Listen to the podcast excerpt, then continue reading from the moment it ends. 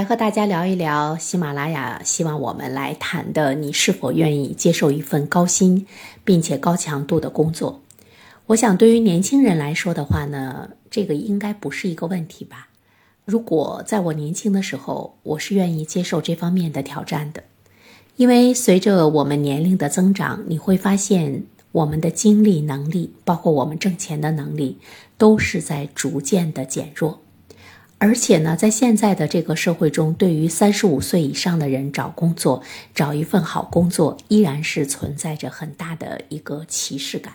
那么高薪和高强度的工作，在你年轻的时候，如果你不去接受的话，恐怕以后就再也没有这样的机会了。当然，大家也会再考虑一个问题，就是我们的高薪高强度会带来我们身体的损伤，同时呢，我们也会看到出现一些年轻人猝死的现象。在我们的社会发展到今天的时候，我们似乎是也看到了曾经的日本。出现了一些职场上的人的过劳死，那么怎么样平衡这个问题？当然，这个平衡就得有休息的时间。高强度的工作呢，似乎是不容得你有休息，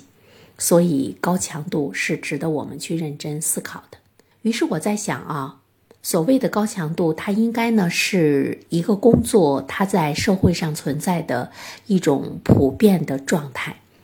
呃，它不可能说专门是针对你来说是高强度，对于别人来讲呢，就是比较轻松。如果出现这样的情况的话，那么就应该从我们自身来找问题了，说明我们的工作的能力、我们工作的方法，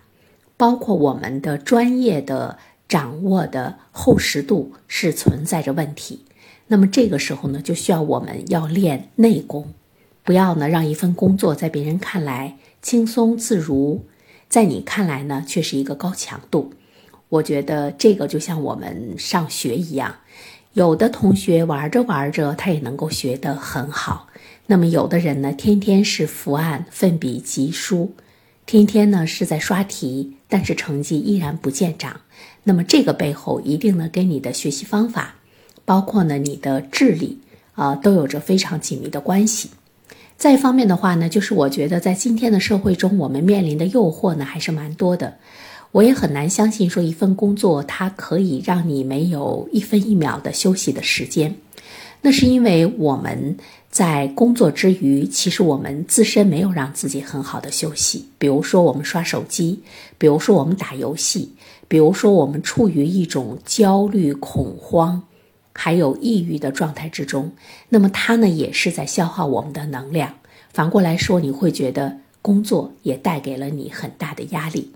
所以在今天的社会中，我们怎么样去学习好好休息？我们怎么样去放下包括手机、电脑在内的这些现代化的科技产品给我们的业余生活所带来的那份消耗？我觉得这个是需要我们的一份自立。另外一方面的话呢，我想说，我们对社会的抱怨、我们的埋怨、我们的焦虑，其实对我们的能量都是一种消耗。当这些事情把我们的能量消耗的差不多了，那么这个时候你去接受任何一份工作的时候，你都会觉得呢，它是一个高强度的工作。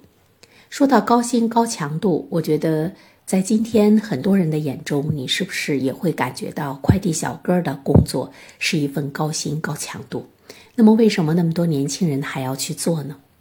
他的这个高薪，就是对于从一些大学毕业的大学生来说，薪水恐怕呢都是可望而不可及的。但是他们每天奔波在路上，也是一份高薪高强度的工作。所以说。任何的一个职业，不单单是这个科技工作者、技术工作者，任何的一个职业，想要挣到钱，想要多挣到钱，在年轻的时候都呢是要去付出的。另外一方面的话呢，其实我想谈的是，在我们的职业生涯中，呃，在你年轻的时候，如果你的这份高薪高强度的工作不能够让你有很好的成长。它只是让你在重复的做一些事情的话，这个时候呢，我们是需要警惕的。那么，我们宁愿去选择一份薪水没有那么高，但是呢，它可以让我在我的职业生涯中不断的去积累，不断的去成长，最后呢，我可以在这个领域中成为一个不可替代者。我觉得这个呢，是我们的年轻人要从成长的角度去考虑，我究竟要选择一个什么样的工作。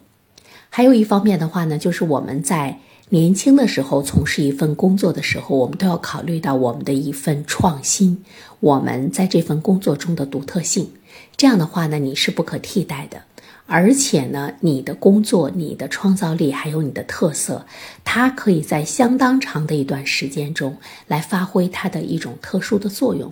所以呢，相对比来说，你就是一个非常核心的、不可缺少的这样的一个路径，或者呢一个途径。那么这个时候，呃，从老板的角度上来说，他也不得不给你高薪，或者是他恐怕在很多的时候不会考虑到呢去解雇你。所以我觉得，对于年轻的朋友来说，对于我们职业的选择，我们是首先要有一个目标，之后呢，我们再去想我要接受什么样的工作。但是不管怎么说，在年轻的时候，无论哪方面，我们都需要挑战一下自己。最后，我想说，其实人不是被累死的，有很多的时候是被气死的。还是回到了在前面我谈到的一个问题，就是我们做一份工作，你不喜欢它，那么既然你在做，那么首先我们就要从内心去接纳它。我们不要一边抱怨一边工作，那么这个时候呢，对你的那种巨大的消耗，其实会引发你身体的一种消耗，引发呢身体的疾病。所以呢，记住这句话：人不会被累死，只会被气死。管理好你的情绪，欢快的、快乐的接受一切，并且暗暗的努力，让你成为那个可以轻松的拿到高薪，而且呢还不会有高强度的工作的未来的自己。今天做好一切的努力。